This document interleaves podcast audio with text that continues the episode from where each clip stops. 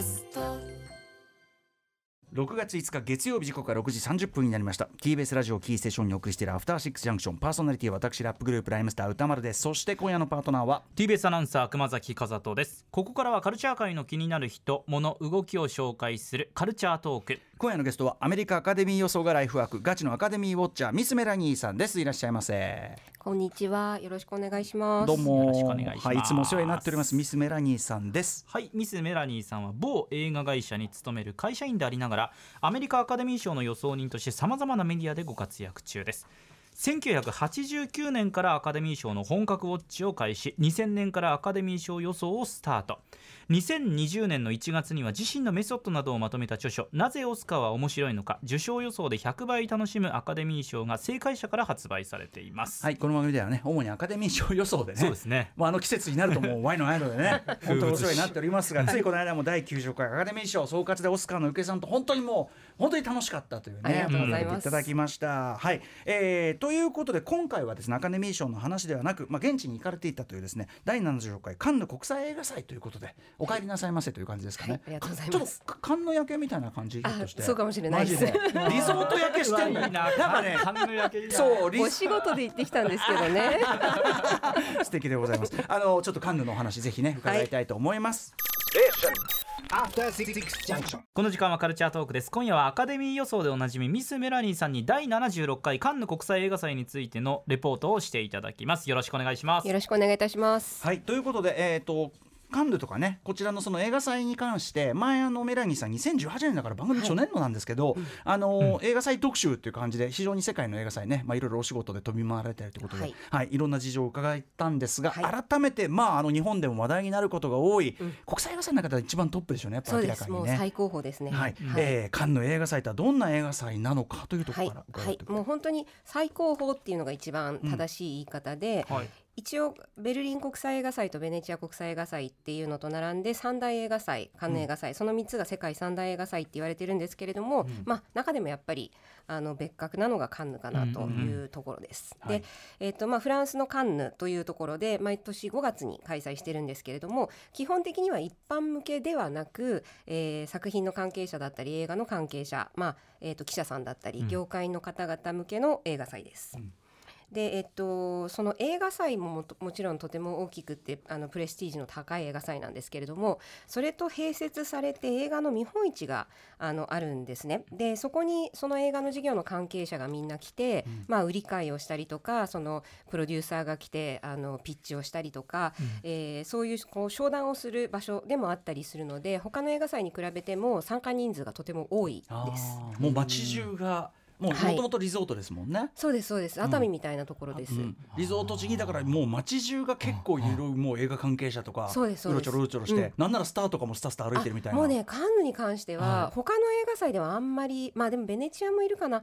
カンヌに関しては本当に普通に歩いてます、うんそのクロワゼット大通りっていうのがあって、そことか裏の通りだったりとか、うん。もういろんな人が普通に歩いてるんで、うんうん。なんかちょっと不思議な感じのところですね。はい。ああなるほどで、えー今年もねあと、まあ、めちゃくちゃとにかくいろんな部門、まあ、と一番話題なのはコンペティション部門ってやつでしょうけどはい。なんかある視点部門とかさ、はい俺もあんまり細かくはやってないんだけど、うんうんうん。いろんなのあるよね。そうですそうでです。すっごいなんかね特に最近あの部門が増えて、はいはいもう私もトラックしきれない感じなんですけれども、ただねどこに入るのでもやっぱりそのカンヌのオフィシャルセレクションというあの言われる部門に入るのはどこに入るのもとても難しいのでもうどこでもあのカンヌでやったって言ったらそそれだけでもお墨付きというかあの素晴らしいっていうふうに見なされる。出品されるだけでね。はい、ね。すごいです。はい。はい、で、えーまあ、今年は5月16から27日までやったとはい。いうことですね、はい。今年はあの審査委員長があれなんですね。去年のパルムドールのそうなんです。リューベン・オストルンド監逆督はいはい、うん。なんか前前のパルムドールの人がやるとかそういうじゃないので、あのななんかそういうの珍しいんじゃないかなってどっちかっていうと。はい、だけどすごくねその今旬の監督なので、うんうん。あの良かったのとあとあのアメリカからはブリー・ラーソンとか、うん。ポール・ダノとかあの俳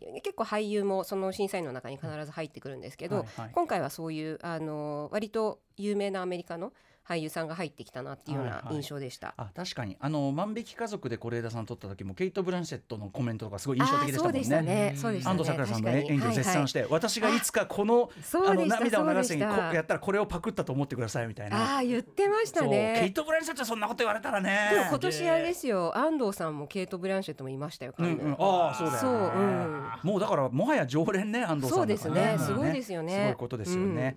でえっとメラニーさんご自身は、はいえっといつ頃から現地えっと。私は初日からえっと23日アウトで24に帰ってきたのかな？うん。なので23日までいました。うん。えどのぐらいきあの最初からだからえっと5月16 15日に入ってうんうん。23あじゃあ10日日あと結ぐらい。構ね長いんですよ、うんうん。そうなんです。10日ぐらいいまあました、おしってつってもねお仕事でね。そう。大きい声では言いませんがお仕事 そうなんです。ね。の本業で行ってまいりました。大変なのでね。はいでえっ、とカンヌ映画祭なんですけど、はいやっぱそのコロナがね、間挟んだじゃないですか、はいはい。そこの影響ってどうでしょう？か。やっぱりねあったなというかあのー私、えっと、前回行ったのが行ったのが2019年、うんで、えっと、2020年はもうなかったんですね、うん。映画祭自体がなくなっちゃって、はい。うん。できる状態じゃなかったんで、うん。で2021年なんとか無理やりやって2022年もやってだけどやっぱりこう参加者があの例えば日本から去年行くのにはまだ PCR 検査が必要だったりとか、うん。非常に難しかったんで、だいぶその参加者が少ないっていうような規模がちょっと縮小されたような状態での開催だったんですけれども、うんうん。今年は久しぶりにあの日本から行くのももう検査もなかったですし、あのまあ言ってみれば元に戻った状態でというか、うん。あのレギュレーションそのものはね、レギュレーションそのものははい。はい、いうような感じでしたね。ただいやであのもちろんすごく今年ねすっごいラインナップが豪華だったんですよ。あのー有名監督作品がものすごく多くって。ねちょっとスーパースターたちの大集合って感じなんですよ、ね。本当にそうでだからすごくこう映画祭側の気合も感じられたし、うん。あと多分その戻ってくる監督たちもすごく今年のカンヌには期待してというか、うん。あのだったんじゃないかなと思うんですけれども、うん。ただやっぱりコロナのその影響っていうのはちょっとあの感じられるところがあって、あの例えばお店がなくなっちゃってたりとか。うん、あとなんかね、えっとパーティーとかがもうすごいんですよカンヌって、うんうんうん。もう夜な夜なすごいパーティーが繰り広げられていて、音がうるさくて眠れないぐらいなんですけれどもただやっぱりそのパーティーなんかがすごくちょっとおとなしめになっていたりとうんうんうんか、あのやってるんだけど縮小してあんまりこうあの昔はねもう誰でもいらっしゃいみたいな感じのパーティーが多かったんですけど、そういうんじゃちょっとなくなって、あのちょっとセレクティブになってたりとか。ちょっとやっぱりあの以前2019年とは違うなという感じがしました。それこそさカンヌっていうもう街自体もちょっとコロナね、うんダメージ当然めちゃくちゃ食らったっていうか、そう。だからなんか大好きだったお店がななくなってたりとあかー。レストランがなくなってたりとか、結構、うん、寂しかったですねちょっと。あとはまあそのアフターコロナモードじゃないけど、うんうん。もうなんかふなんていうのあんまり行かないのが普通になっちゃったとかね。そうですね。やっぱりそのコロナの最中のまあ私は3年間行かなかったんですけど、その間もやっぱり商売とかってしなくちゃいけなくて、うんうん。映画のそのお仕事ってしなくちゃいけなくて、はい。でその間って結局あの会うことができないからオンラインでミーティングしたりとか、できちゃうんですよねそれで。成り立っちゃうんですよね。だ。からそのあのか例えば買い付けだけは目的だったら、うん。試写だってオンラインだしそうなんですよ。商談オンラインあれ行く必要なくね？みたいな。そうなんですよ。で、うんうんあのオンラインの方が便利なこともたくさんあったりして、だからであのカンヌにその、まあ、ブースを出して映画売り買いしたりとかするんですけど、すっごいお金かかるんです。ものすごい高いんですよ。あーだからやっぱりその経済的あと今すごい飛行機が高いんですね。燃料もね日あるしね。本から行くのあと経ものすごい。経由しなきゃいけないからそう、んん。ものすごい高いんですよ。だからやっぱりその参加するだけでもすごくお金がかかるので、うんうん。あの結局やっぱり参加するのをやめるとかっていうようなあの会社も結構あったのかなっていう気はします。なるほどね。はい。まあ、というようなアフターコロナのこんなコロカンヌでございますがそんな中あの割とこう日本映画勢がねもちろん今日是枝さんもお越しいただきますが、はい。あのーまあ、注目されてたとかねうん。賞、を取ったりして、うん結構、うん。あの久々にまた日本映画すごいいやそう今年はすごい日本映画注目の年だったなと思って、でしかも本当それこそあの他の世界各国の監督監督もそうなんですけど、日本もやっぱり是枝監督とか北野監督とか、なかなかそのなんて言うんだろうもうもう top of the top の監督の作品が揃うっていう。んん確かあにのーだから世界の人たちから見てもすごく、あのそうだよね。日本映画に注目するような日本映画映画祭だったと的にもスターですね。二大スター、うそういや本当そうなんですよ。そういうことですもんね。そうそう。確かに確かに。そうでしかもそのベンダース監督のね、うん。あの Perfect Days には、うん。はまあもう言ってみれば日本映画みたいなもんで、その役所さんが主人公でとかっていう、あのまあに日本で撮った日本映画ですよね。うんうんうんなのですごいなんか本当に日本フォーカスな、うんうん。あのラインナップだったなっていう気はします。ね、ありがたいことでございます、はい。これやっぱりその各作品の注目とか評価みたいなのもやっぱりはいはい。現地でそのなんていうか熱の高さみたいなの感じました、あそうですね。あの是枝監督の「怪物は」えっと、コンペの中で一番最初の,、あの初日の、えっと、上映だったんですね。はいうん。で私23日には出ちゃってるんで、うんうんうん。多分ね首も23日だったのかな、うん。あの私がいた間に、えっと、上映されたのは怪物だけだったんで、あのちょっとその後の、うんうん。あの首とか、うん。えっと、パーフェクトデイズとかがどうだったかってちょっとわからないんですけれども、あの少なくとも怪物に関しては見たっていう人がみんなすごい話してました。うん、へー面白かったって。やっぱそういういいね。なんかこうなんていうのカンヌのいろんな業界人とかのその、なんネットワークの盛り上がりで熱感じたりするのもね、うん。そうなんですよでうん。大体やっぱりその何見た？とか聞いて、はい。これ見たすごかったとかっていうのをこう聞きながら私たちもじゃあじゃあちょっと私も時間空いたらこれ見てみようかなとかっていう話になるので、うんうんあのその中で本当怪物はねかなりあの話している人がいましたね。はい。はい。他にも日本映画絡みでいうと注目イベントがあったそうであんまり報じられてないけど。そうなんですよ、なんかね今年は本当に日本映画が結構いろんなセクションに入ってて、うん。あのクラシック部門では今年小津安二郎生誕120周年っていう年なんですね、うんうんうん。亡くなって60周年ななんですけれども、でえっと1947年の長屋新四録と50年の宗像兄弟っていうこの2本が、うん。えっと、4K にリストアされて、はい。でそれが2本同時にそのクラシック部門に選出されるっていう珍しい、うんうん。あのことがあったので非常にこれもあの現地では話題になってて、はい。クラシック部門とかってあの、うん。本当にヒッチコックだったり今年も、うんうんあのゴダールだったりいろんな監督の作品やるんですけれども、えあんまりやっぱりその満席になったりしないんですね。うんうんうん。ただこの2本に関してはあのすごく盛況で満席になってたさすがフランス。はい、そうそこがやっぱりすごいですよねフランスってさす本当に。がフランスってとこだね、それはね、えー、でメラニーさんご自身ははい。なんか映画見れました、もうね私本当に見る仕事じゃないんで全然 最最後まで一本も見れないかもと思ってたんですけど、うん。うんうんなんとかね帰る前の日に、うん。もういい一枠だけ見られたのがはい。あって一本だけ見たんですよ。うん。でそれがジュスティン・トリエっていう監督のお「 Anatomy of a Fall」っていう作品おでで、まあ、全然そのなんだかもわからない時間があったから見ただけだったんですけれども、あの蓋を開けてみたらねパルムドール取っちゃって。す ごいねそうなんですよ。唯一、唯唯一見たのがパルムドールって、あ、すごいなって。えしかも狙ってみたわけじゃなくて。持ってんね 帰る前日の8時半っていう枠が朝のね8時半っていう枠しかなかったんですよ私。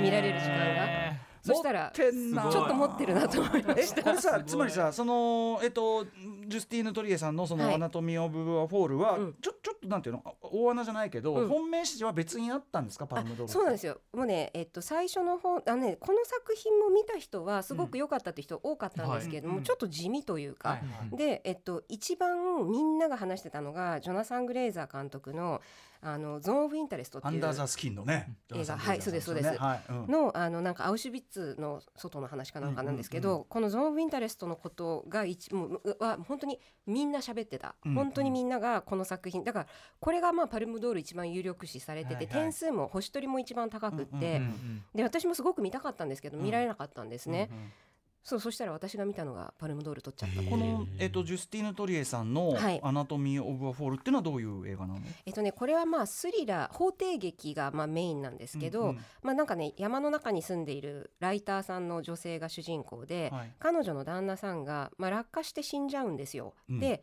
それは事故だったのかそれとも彼女が殺したのかっていうことで、うん。法廷でそれを暴いていくみたいな、うん。そんな感じのあの作品ですっごいなんて言うんだろう、 intense な、あのーなんアートの作りなんだけど、はいピンと張り詰めた、そうそうそうですそうです、うん。あのずもうすごくこうなんて言うんだろうなあのアートな作りなの法廷劇なんだけど、うん。とても面白かったです。うんうんうん。えー、見たあのこれはちょっとまだね日本公開すら決まってないような感じらあしいそうかもしれないですね。どこが買ったんだろう、これさでもさゆアカデミーの時はさ有力視されてるのが大穴みたいなみんな投票だから、はいはいはい。ある意味があるけどこれって審査員だもんねそうですそうです、ね。決めるの全部審査員の趣味なんで、うん。あのーなんか必ずしもその批評家が褒めてる作品が取らないんですよ、パルムドールって、そこがまあ結構面白いところではありますねカラーが出ますねやっぱり。確かに。確かにうん。とでさあ僕そのカンヌとかってすごいすっごいどうしようもないあの感想で申し訳ないけどいやカンヌで賞取っとかってね、はいはい。見るじゃん、はいはい。やっぱちゃんとこうちゃんとこう見る価値があるっていうかちゃんといいんだよなっていう毎回、結構そのなんていうのかな変な映画でも、やっぱそのあやっぱその映画の目利きたちが選んだ映画だなっていうか、強になりますみたいな毎回なるんだよね、はいはいカンヌって。すごいさすがですね、うん。私わかんない映画結構あります。いやだからわ分かんないのも含めて。なんかなんかそのなんていうの？アカデミーとかよりちょちょっと先を見せてくれるのうそうなんですよね。あまあでも去年の本当に逆転のトライアングルとか、そんな感じでしたよね。あれはでもめ変な映画あれめっちゃ楽しいじゃん。そう楽しかったけど 変な映画なんだけどやっぱさすがだなみたいな、最高だよ、うん、感じでしたよねあれはね。あれは面白かったですよね、ううん。ん。でもまあパラサイトとかも撮ってますしね。あそうだね。過去には、うんはい。ちゃんとああいうね、でえっとまあでも今年はでもこんだけそうそうたる面々でもう、ね、そうなんですよ。ごいよね。すごい。なんかあの他に話題になってた作品とかありますか？えっとね、私があのカンヌって一番そのメインの,、うん。あの一番盛り上がるのっていうのが週末の土日なんですね、はい。だからそこに必ずこう人気作というか注目作を集めるんですよ。うん。必ずそこでやるのは、まあ大抵ハリウッドの映画なんですね、うんうん。で今年はそのあの土曜日の夜の枠っていうのがあのマーティン・スコセッシの新作だったんですよ、はい。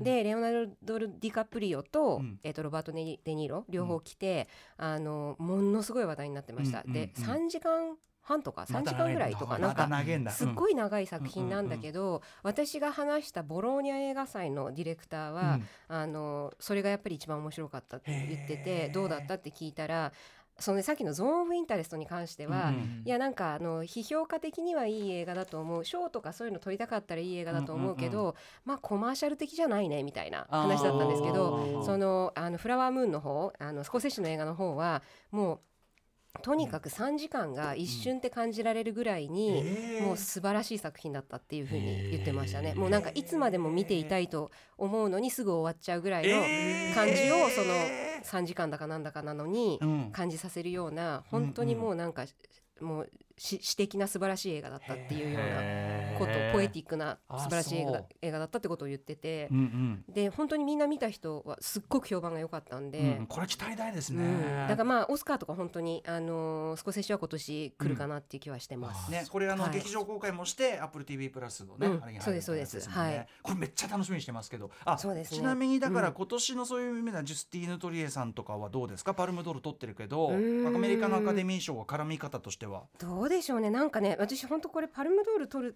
っていう感じのなんかねすごいストレートフォワードな映画なんでパルムドール撮るとは思わなかったんですけど、まあパルムドール撮ったんであそう撮ったんであの例えば国際長編とかに、のフランス代表になる可能性とかってあると思うんですけど、うんうんただねこの映画のね面白いのはあの主主役のその女性がうん。ドイツ人なんですよ。うんで舞台フランスで旦那さんフランその亡くなった旦那さんフランス人なんですね。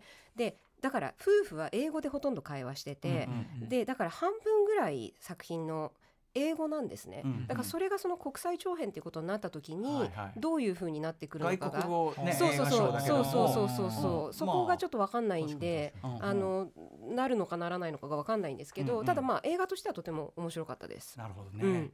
いやでもなんかこう映画祭ってやっぱりこうどの映画祭もそうだけどね、うんうん。なんかその場の雰囲気とか、うんうん。全体がなんかいいですね。なんか独特のそうですね。ななんかうん、やっぱりなんかか楽しいですよね。ううんん、その評評判がみたいなのってさ、うん、ちょっとなん出たか、方のね、うん、感じするじゃん。すごい。ししかもこの目利きたちだからさ、はい。でもさっきのこうあのアート映画としてはまあいいんだろうけど、うんうんうん。まあしょまあまあうん、うん、うん。みたいなのもね当そう然そうそうそうあるもんね本当にそう。そのゾーン・オブ・インタレストはそれを聞いてまたなんかさらに興味が出たというか、うんうんうん一体どういう映画なのかなってアンダーザスキンの人でしょ。そうですそうです。あんな変な映画まあそうそう。で今回それ多分ドイツ語とかの作品なんですよね、うんうんうんで全然知ってる人も出てないしみたいな、うんうん。なんかだからちょっとね本当にどんな映画なんだろうっていうのが興味はあります。はい、うん。という感動映画祭。ちなみに、えー、とうろちょろしててミーハー質問でそのはいスターもうろちょろしてるということなはいんですが、はいはい、うん、誰か見た？あのね私安藤サクラさんを見かけました。